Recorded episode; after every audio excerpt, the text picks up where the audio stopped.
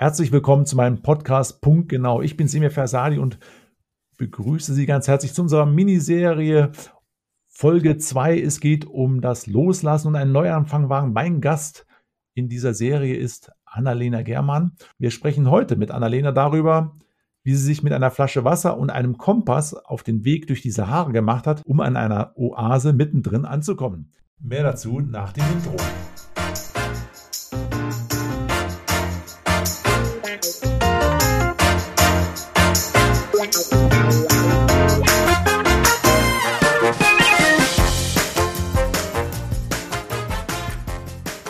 Herzlich willkommen, Annalena. Schön, dass du wieder da bist. Hallo Semir, hallo liebe Zuhörer und Zuhörerinnen. Ich freue mich auch, dass ich wieder dabei sein darf heute. Annalena, wir steigen direkt ein, weil wir natürlich nochmal hören wollen, was ist dort in Thailand passiert. Aber direkt im Anschluss, erzähl uns doch mal, wie die sich dieses Ereignis angefühlt hat und warum war das besonders. Und last but not least, weil viele sich sicherlich diese Frage stellen werden, kann sowas auch im Sauerland passieren? Ich bin gespannt. Ja, da muss ich direkt ein bisschen lachen. Ich löse das auch nachher auf, warum ich da lachen muss. Dazu gibt's eine kleine Pointe. Genau, für, erstmal für diejenigen, die letztes Mal nicht dabei waren, ich erzähle noch mal kurz, was da überhaupt passiert ist. Das war nämlich ähm, genau vor vier Jahren, also Ende November 2017 in Thailand. Und ich war da im Urlaub. Ich war mit einer Freundin im Urlaub und ähm, diese Freundin hatte mich schon das ganze Jahr über sehr stark geprägt, denn sie hatte nämlich Brustkrebs. Das kam aus heiterem Himmel mit Mitte 30 Brustkrebs und das war natürlich ein großer Umbruch in ihrem Leben und in meinem letzten Endes auch, weil ja, ich habe sie dabei sehr eng begleitet und äh, das hat sehr viel mit mir gemacht, weil plötzlich ging es um die Frage, wie lange habe ich noch auf dieser Erde? Muss ich eventuell sterben? Und das, das hat mich sehr beeinflusst. Ähm, sie hatte sich dann diese Songzeile auf den Arm tätowieren lassen, Time is a valuable thing. Also Zeit ist wertvoll. Genau, und mit dieser, ja, mit dieser Vorgeschichte sozusagen waren wir dann in Thailand in Urlaub. Und am letzten Tag, kurz vor Abschluss, äh, kurz vor Abflug, bin ich dann schwimmen gegangen im Indischen Ozean und da ist mir Folgendes passiert. Äh, ich schwamm und plötzlich ging quasi der Himmel auf und ich sah ein goldenes Licht und ich hörte eine Stimme und die sagte zu mir, du hast eine große Kraft in dir und du wirst sie brauchen. Und das war ein so besonderes Ereignis, sowas hatte ich in meinem Leben noch nie erlebt. Ich hatte auch bis zu dem Zeitpunkt an nichts geglaubt, also nicht an irgendwelche höheren Mächte. Und das ging wirklich durch Mark und Bein. Das war was, was ganz Mächtiges, was ganz Tiefes, was da passiert ist.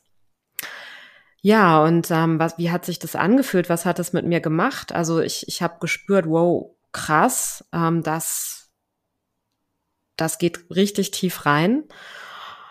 Und ich habe es erstmal versucht zu ignorieren. Also nach einer halben Stunde, nachdem das dann so ein bisschen abgeklungen war, habe ich dann eigentlich versucht, das zu vergessen.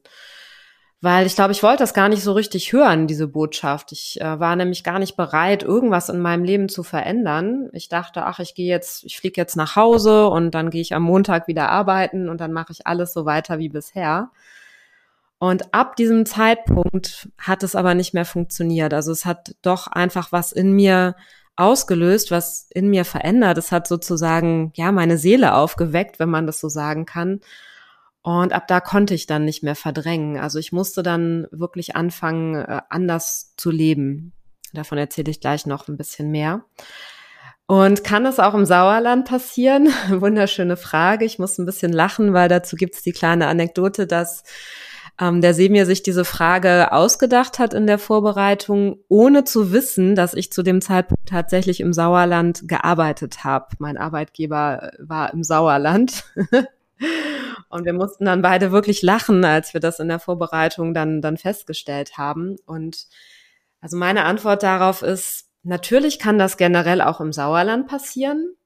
Ähm, jeder Mensch hat einen ganz einzigartigen Weg und vielleicht passiert das einigen auch im Sauerland. Schöne Grüße ins Sauerland.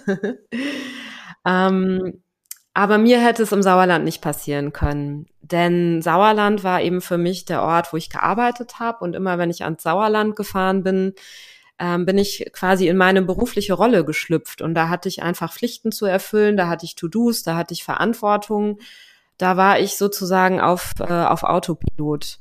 Und ich glaube, das ist ein allgemeines Gesetz der Veränderung, was man da auch ableiten kann, nämlich um überhaupt was empfangen zu können, was total anders ist als quasi die, das normale Leben, in dem man sich gerade befindet, muss man ein Stück in die Distanz gehen und erst dann kann man überhaupt ja den den Geist öffnen, um so eine Eingebung bekommen zu können, wie es bei mir eben damals der Fall war. Vielen Dank, Annalena, für deine wirklich tiefgehenden Gedanken, Impulse und auch, ja, was es mit dir so gemacht hat. Du hattest ja damals drei Rollen. Einmal warst du Ehefrau, dann warst du Managerin und die deutsche Staatsbürgerin.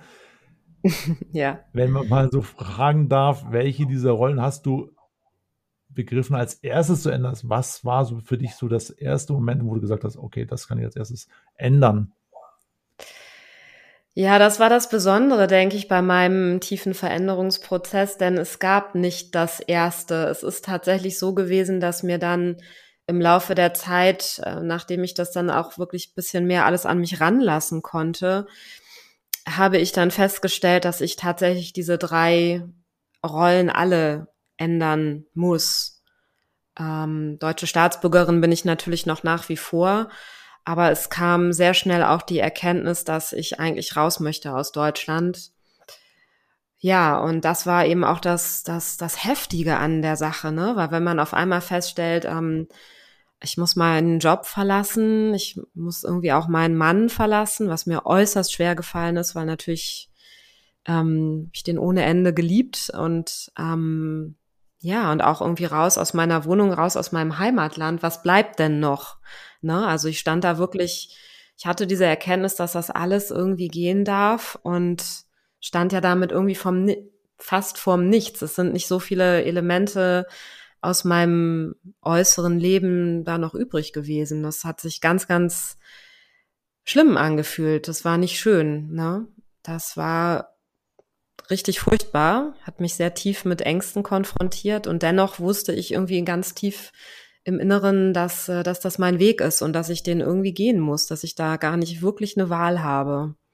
Hm.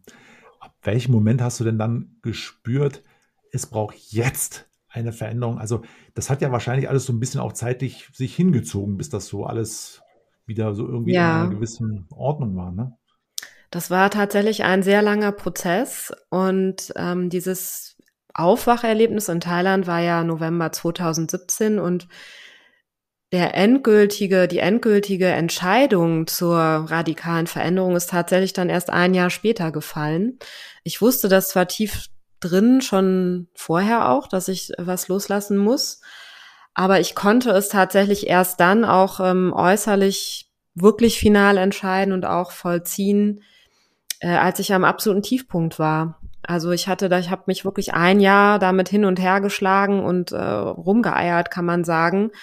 Und ähm, mir ging es dann eigentlich gesundheitlich dadurch immer schlechter. Also es hat mir unheimlich viel Lebensenergie gezogen, dieses Hin und Her, ähm, dieses nicht entscheiden können. Und ich hatte wirklich am Ende ja auch mit, mit psychosomatischen Themen zu tun, wie zum Beispiel mit, mit Schlafstörungen.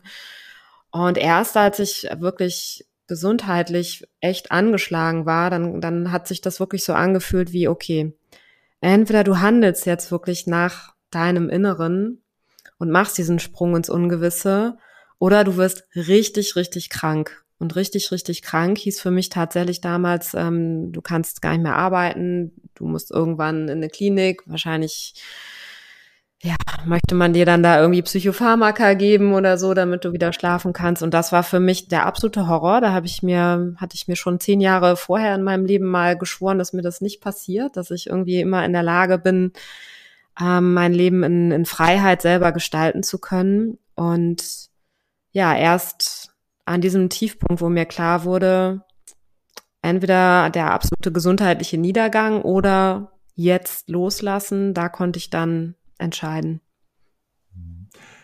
Hast du eigentlich in dieser Zeit irgendjemanden gehabt an der Seite, der dir geholfen hat bei diesem Prozess? Ja, ich hatte Gott sei Dank, ähm, Gott sei Dank hatte ich Menschen an meiner Seite, sonst äh, weiß ich nicht, was mit mir passiert wäre, wenn ich das alles hätte ganz alleine machen müssen. Ähm, ich hatte gute Coaches an der Stelle. Ich hatte eine wunderbare Heilpraktikerin, die mir auch sehr geholfen hat. Und ich hatte, also diesem, und, und Yoga-Lehrer, also die haben, das waren die eigentlich die Menschen, die mich so auf diesem Heilungsweg begleitet haben und auch ähm, mir ermöglicht haben, mehr über, über die Seele, über Spiritualität, über Persönlichkeitsentwicklung, wie auch immer man es jetzt nennen mag, ähm, die haben mir das beigebracht sozusagen, haben mich da viel gelehrt. Ähm, und dann hatte ich zum Glück wunderbare Menschen in meinem Privatleben. Ich hatte super gute Freunde, die mich einfach so genommen haben, wie ich bin. Also die, wie man so schön sagt, mir irgendwie den Raum gehalten haben. Die haben zwar gemerkt, mir ging's nicht so gut und die waren aber trotzdem einfach für mich da. Wir haben nette, normale Sachen gemacht, sind auf Konzerte gegangen und so weiter und haben einfach gelacht und eine, eine unbeschwerte Zeit gehabt. Und immer wenn ich mit denen dann zusammen war, hatte ich dann auch letzten Endes, ja, da habe ich mich dann gut gefühlt und leicht, ne? Ähm, äh, als Ausgleich zu dieser, zu dieser sehr schweren Zeit. Und ich habe auch eine sehr tolle Familie, die auch für mich da waren. Für die war das sicherlich nicht leicht, das anzusehen. Die haben ja gesehen, dass ich total struggle und ähm, innerlich und auch äußerlich äh, in meinem Leben gerade nicht so schöne Dinge passieren. Und ja, die haben das zwar nicht alles immer im Detail nachvollziehen können, aber irgendwie waren die dann trotzdem für mich da und ja, dafür bin ich sehr, sehr, ähm, sehr, sehr dankbar und letzten Endes auch mein, mein Mann, jetziger Ex-Mann sozusagen, der, das war zwar auch super schwierig natürlich für uns beide, diese Trennung, aber irgendwie haben wir es äh, geschafft, auch irgendwie da durchzugehen und haben heute auch wirklich eine gute Verbindung, haben auch beide sehr, sehr viel dafür getan, sind sehr oft über unseren Schatten gesprungen. Ähm, ja, also ich habe wirklich ein tolle Menschen und selbst mein Arbeitgeber, ne, muss ich sagen, ich habe ja dann irgendwann gesagt, dass ich kündigen gehe.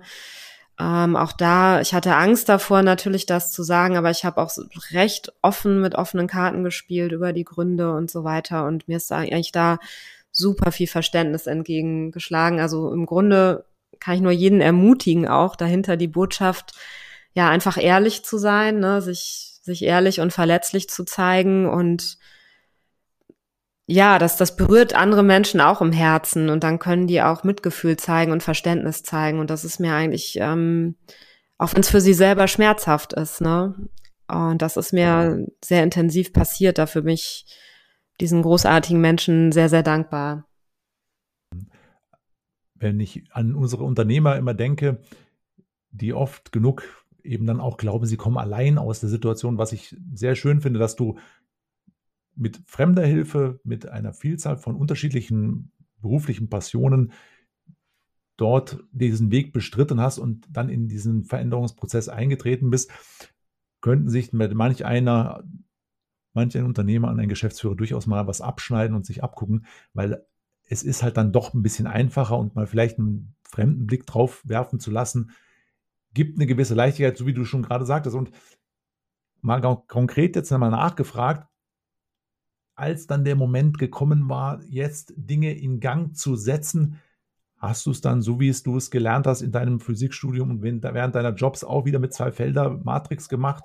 Wie hast du den Veränderungsprozess gestartet?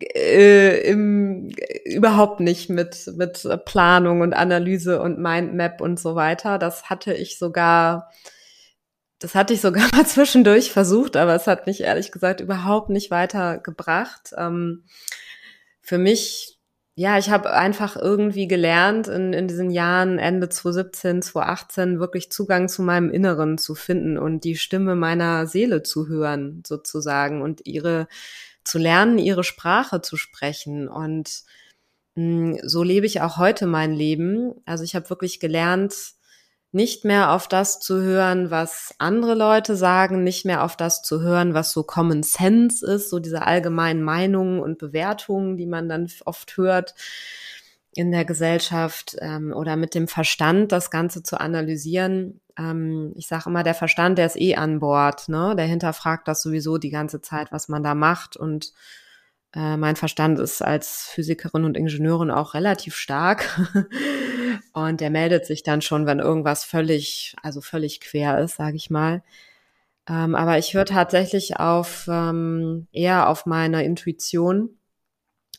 Ich spüre da immer wieder rein, ähm, was meine eigene Wahrheit ist. Deswegen muss ich mir auch relativ viel Zeit nehmen, auch alleine zu sein, weil wenn man nur mit vielen anderen Leuten zusammen ist, dann kann man das schlecht identifizieren, was ist die eigene Wahrheit und was ist das, was jetzt andere Menschen sagen.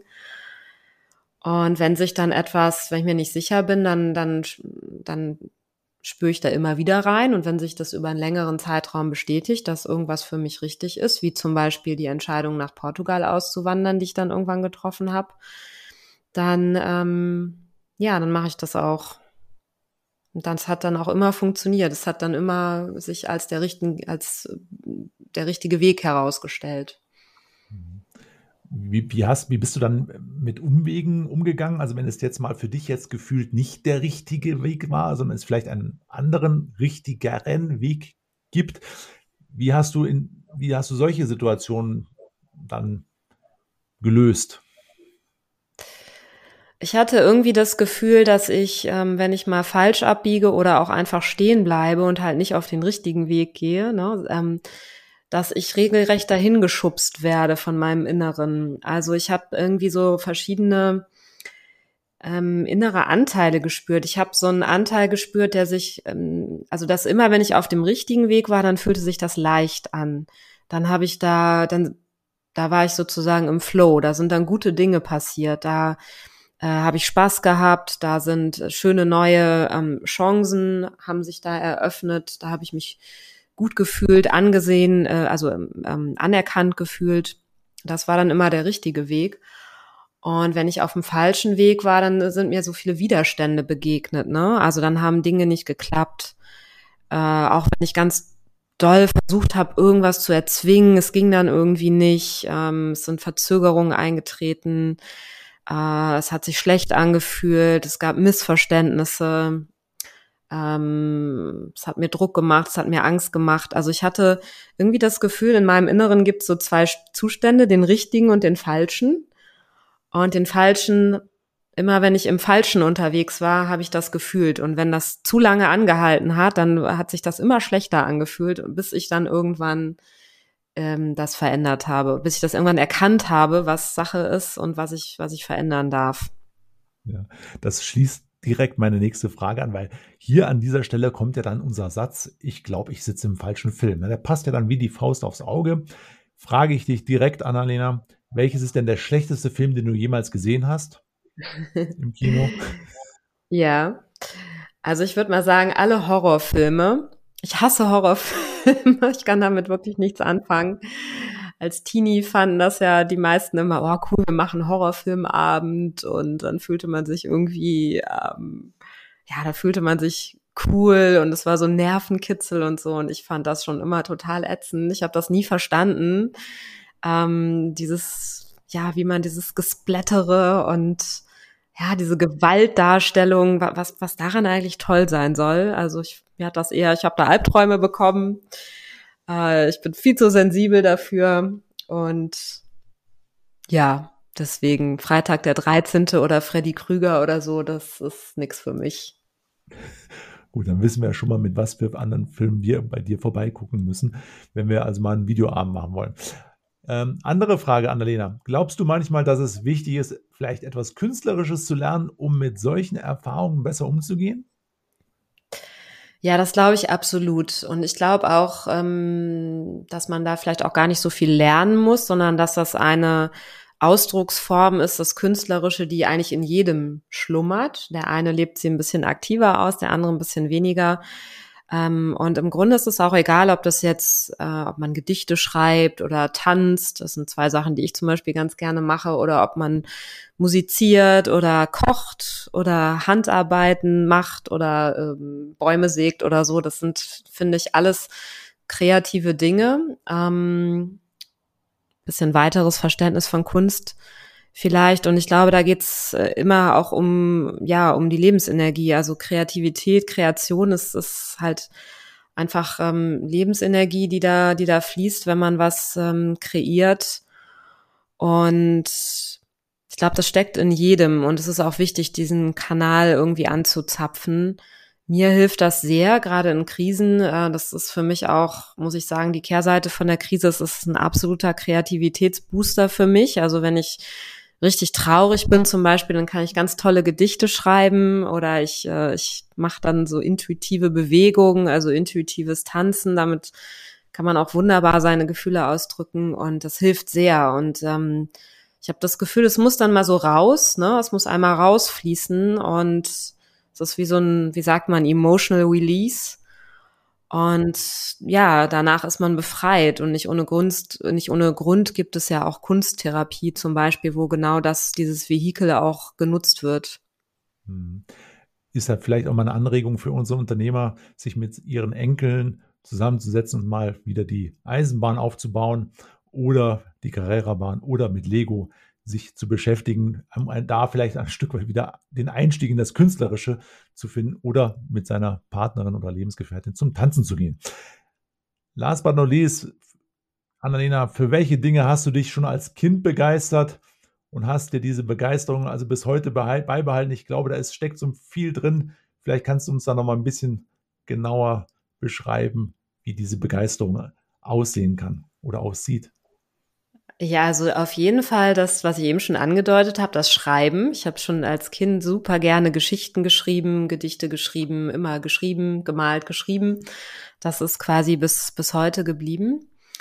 Und ich würde auch sagen, diese, ja, die Neugier, die Freude, einfach mit anderen Menschen in Kontakt zu treten. Also ich habe das schon immer, fand das immer toll, wenn bei uns zu Hause Partys waren, bei meinen Eltern zum Beispiel. Das mag ich übrigens bis heute auch noch sehr gerne feiern feiern mit anderen Menschen, gute Gespräche führen, äh, tanzen. Äh, diese Atmosphäre, das fand ich schon als Kind irgendwie hochgradig spannend und das, das liebe ich bis heute. Und äh, das Tagträumen, ähm, da war ich auch immer ganz groß drin als Kind. große, große Träumerin, äh, blühende Fantasie und ja, ich liebe es auch heute noch einfach nichts zu tun zu haben und dann so durch, ähm, durch die Natur oder auch durch die Stadt zu schlendern und sich einfach so inspirieren zu lassen. Also einfach Gedanken kommen und gehen zu lassen, Eingebungen kommen und gehen zu lassen. Ähm, wirklich so voll im Moment äh, zu, zu leben und dann passieren auch oft wirklich ganz, ganz tolle Dinge. Vielen Dank, Annalena, für deine tiefen Einblicke in deine Geschichte, in dein Leben und auch all die Anregungen, die wir heute mitnehmen können. Und wenn wir im falschen Film sitzen, dann ist es tatsächlich ein falscher Film und dann sollten wir vielleicht auch was ändern. Ja, wie es dann weitergegangen ist, wie der Neuanfang vonstatten ging, was da alles passiert ist, das erfahren wir in der nächsten Folge. Vielen Dank dafür, Annalena. Ich freue mich drauf. Bis dahin. Danke dir. Tschüss. Sehr gerne. Vielen Dank dir auch, Semir, und bis zum nächsten Mal. Tschüss.